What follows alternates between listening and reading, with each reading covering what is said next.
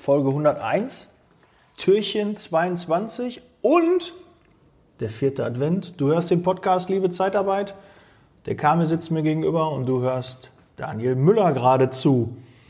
Und heute haben wir nichts Negatives am Freitag. Was ist damit gemeint? Erfährst du gleich.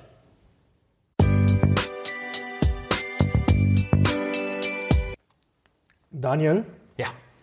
Welcher Tag ist der beste, um Mitarbeiter, ich sag mal, schlechte Nachrichten zu übermitteln, ihn zu kündigen, freizusetzen, um es schöner zu formulieren? Ja, ist ein bisschen. Ähm, vielleicht, auch, vielleicht auch intern Mitarbeiter irgendwas zu sagen, was nicht so schön ist. Gibt es da einen perfekten Tag? Ähm, direkt am Montag oder soll ich das am Freitag machen, damit ich das weg habe? Wie soll ich es am besten machen?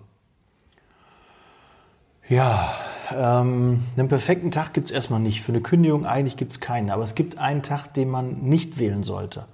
Und das Montag. Ist, ja, so, so ein Einstieg zum Montag, ne? alle erstmal irgendwie wach werden lassen. Aber wir sind in der Zeitarbeit tätig. Und klar, da sind wir auch bei Kündigungen an Fristen gebunden. Und äh, da kann es auch mal sein, dass man an einem Freitag auch so ein Gespräch führen muss. Aber wenn du es steuern kannst, solltest du auf jeden Fall negative Sachen nicht am Freitag machen. Wieso?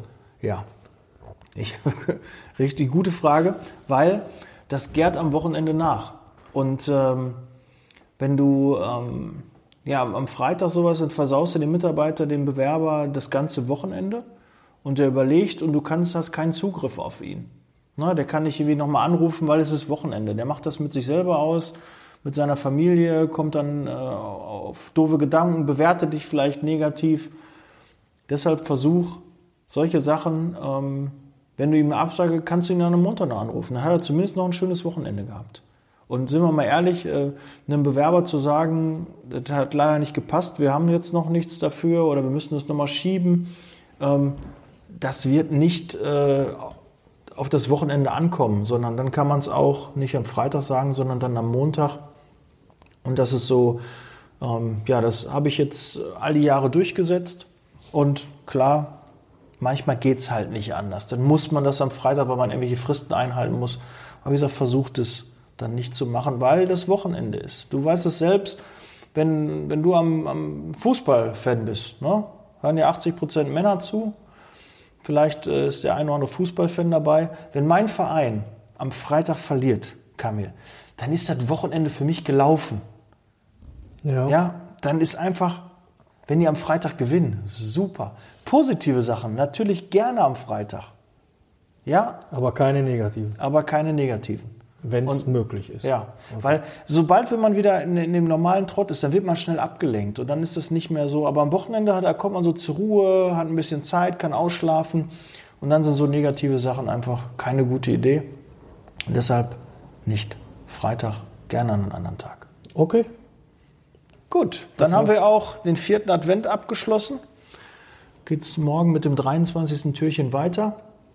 Ähm, ich habe vergessen noch zu sagen, du kannst dir die Recruiting-Tipps, es sind äh, nur 21, aber ich werde die erweitern.